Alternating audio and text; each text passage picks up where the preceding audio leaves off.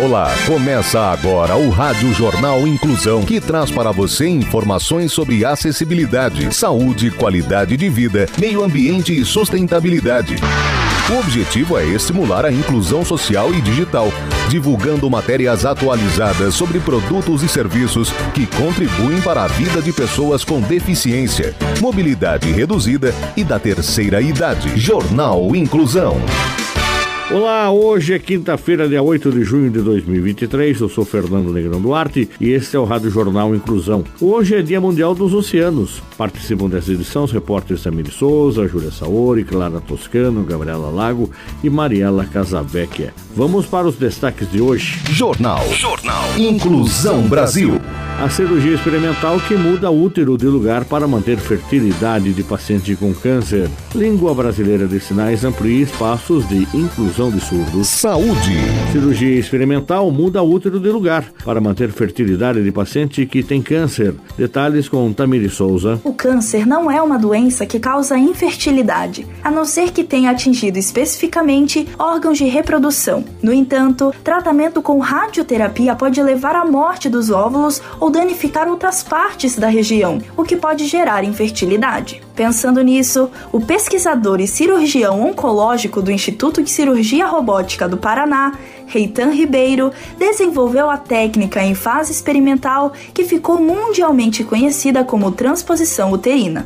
O objetivo é preservar a fertilidade em mulheres que passam por sessões de radioterapia em tratamento contra o câncer. O método consiste em transferir os órgãos reprodutivos para a parte de cima do abdômen, a fim de mantê-los intactos durante as terapias. Ao término do tratamento, é feita novamente a reposição do útero, trompas e ovários em seu local original. Em 2020, a cabeleireira recém-casada Angélica Rodecker Azambuja, de 33 anos, foi diagnosticada com câncer de colo de útero por meio de exames de rotina ela passou por uma cirurgia para retirar parte do colo do útero e depois veio a difícil decisão. No entanto, ela não se contentou com as opções apresentadas e foi em busca de alternativa. Foi aí que conheceu a transposição uterina. Já em outubro de 2021, ela recebeu o diagnóstico de remissão da doença e então decidiu que era hora de tentar ter um filho. Para sua surpresa, engravidou naturalmente no ano seguinte. Inclusão. Língua brasileira de sinais amplia espaços de inclusão de surdos, diz intérprete. As informações com Júlia Saori. O intérprete de Libras, Fernando Castellari, que viralizou durante a transmissão do Lollapalooza, contou que a língua está sempre em transformação. A língua brasileira de sinais ganhou visibilidade nos últimos anos e ampliou os espaços de inclusão para a comunidade surda na avaliação de Fernando. Ele contou que antes Libras, aspas, existiam no que era essencial, como em hospitais ou farmácias. Mas tudo era na base do Oi, tudo bem? Agora, o interesse real das empresas e das pessoas em se adaptar à inclusão. Fecha aspas, completou. Segundo ele, a língua vai se modulando, já que antes era muito formal, mas em determinadas ocasiões é possível ver mudanças. Fernando é a prova disso. Ele viralizou ao participar do Lollapalooza Brasil e interpretar música de diversos shows, como da cantora Ludmilla. Abre aspas. A gente tem que transmitir o máximo possível que o artista quer passar. Procuramos usar classificadores para o surdo entender melhor. Muitos surdos me agradeceram depois do Lola Palusa. Aprendi mesmo quando me ouvi ouvir com os surdos. Os sinais mudam. A língua sempre foi básica, mas agora tem corpo, com sinais novos. Isso é bom e só encontra dentro da comunidade. Fecha aspas, opinou. Para o intérprete de Libras, ter a opção de aprender a língua de sinais nas escolas é um passo importante na inclusão total dos surdos. História de superação. Homem paraplégico volta a andar após receber implantes no cérebro em técnica pioneira. A repórter Clara Toscano tem as informações. Um jovem paraplégico conseguiu andar simplesmente pensando nisso, graças a implantes cerebrais eletrônicos, uma tecnologia da medicina que, segundo ele, mudou sua vida. Gert Janskan, um holandês de 40 anos, perdeu o movimento das pernas em um acidente de bicicleta há 12 anos. Os implantes eletrônicos transmitem sem fio seus pensamentos para suas pernas e pés, por meio de um segundo implante em sua coluna. Ele também agora pode ficar em pé e subir escadas. Abre aspas. Foi uma longa jornada, mas agora posso me levantar e tomar uma cerveja com o meu amigo. É um prazer que muitas pessoas não têm ideia. Fecha aspas. A tecnologia publicada na revista científica Nature foi desenvolvida por pesquisadores suíços. A neurocirurgiã Jocely Blanc professora da Universidade de Lausanne, na Suíça, que realizou a delicada cirurgia de inserção dos implantes, destaca que o sistema continua em estágio de pesquisa básica e faltam muitos anos para estar disponível para pacientes com paralisia. Ela diz, no entanto, que o objetivo da equipe era tirá-lo do laboratório e colocá-lo em operação o mais rápido possível. A equipe suíça desenvolveu um algoritmo que traduz esses sinais em instruções para mover os músculos das pernas e pés por meio de um segundo implante inserido ao redor da medula espinhal de Gert. Os pesquisadores descobriram que, há algumas semanas de treinamento, o paciente conseguia ficar de pé e andar com o auxílio de um andador. Seu movimento é lento, mas suave, segundo o professor Gregory Kortner, que comandou o projeto. O ato de caminhar treina seus músculos e restaura um certo grau de movimento, quando o sistema é desligado, indicando que os nervos danificados podem estar crescendo de novo. Inclusão. Petição com 30 mil assinaturas pede inclusão de trans no mercado. Saiba mais com a repórter Gabriela Lago. O Brasil é o país que mais mata pessoas trans e travestis no mundo, que tem expectativa de vida de até 35 anos no país, segundo a ANTRA. A equipe da plataforma de abaixo-assinados Change.org se reuniu com o Ministério dos Direitos Humanos e Cidadania para entregar cinco petições que acumulam quase 6 milhões de assinaturas em pedidos de direitos para pessoas trans e travestis, de justiças para as vítimas do racismo e conclusão para o caso Dom e Bruno.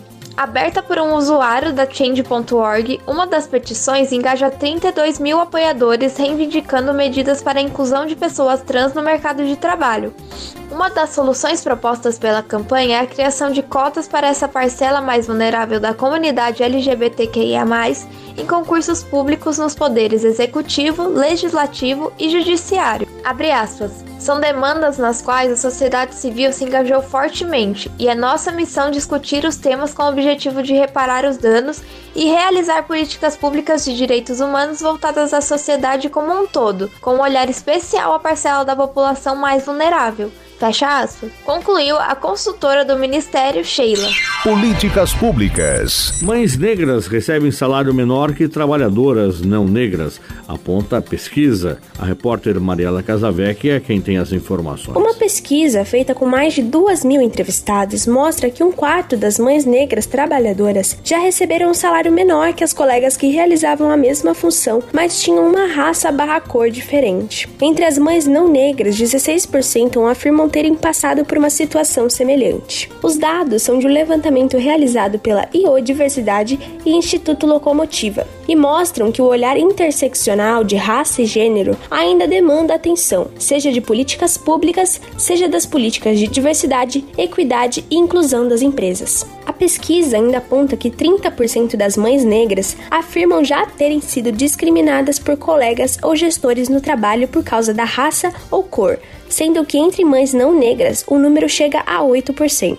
Raquel Rua, diretora executiva da Iodiversidade, diz que o objetivo da pesquisa foi entender, a partir dessa perspectiva de ser mãe, a dificuldade de entrada e a permanência no mercado de trabalho como um todo. No dia 5 de maio, a Câmara dos Deputados aprovou o projeto de lei que torna obrigatória a igualdade salarial entre homens e mulheres, quando exercerem atividades de igual valor ou mesma função. O empregador que descumprir a lei terá de pagar multa equivalente a 10 vezes o valor do novo salário devido. Em caso de reincidência, será aplicada a multa em dobro. Mesmo com o pagamento da multa, a pessoa discriminada pode ingressar com pedido de indenização por danos morais. Para a rua, além da questão salarial, o dado apresentado na pesquisa é muito importante, dada a experiência de preconceito e discriminação no ambiente de trabalho, o que impacta em outras coisas que não são mensuráveis como salário. Jornal Inclusão Brasil. O Rádio Jornal Inclusão de hoje termina aqui. Você também pode escutar o Rádio Jornal Inclusão em formato de podcast no Spotify. Se quiser entrar em contato com a gente, envie um e-mail para radioniso.br, repetindo radioniso.br ou pelo nosso WhatsApp, o número é 15 99724 3329, repetindo 15 99724 3329. Obrigado pela audiência e até o próximo programa. Termina aqui o Rádio Jornal Inclusão, um projeto de extensão universitária da da Agência de Comunicação da Universidade de Sorocaba. Jornalista responsável e apresentação, professor Fernando Negrão Duarte. Reportagens, Agência de Comunicação da Universidade de Sorocaba. Gravado no Laboratório de Comunicação da Universidade de Sorocaba, com edição de Douglas Vale e coordenação técnica de Luiz Rodrigues. Até a próxima edição.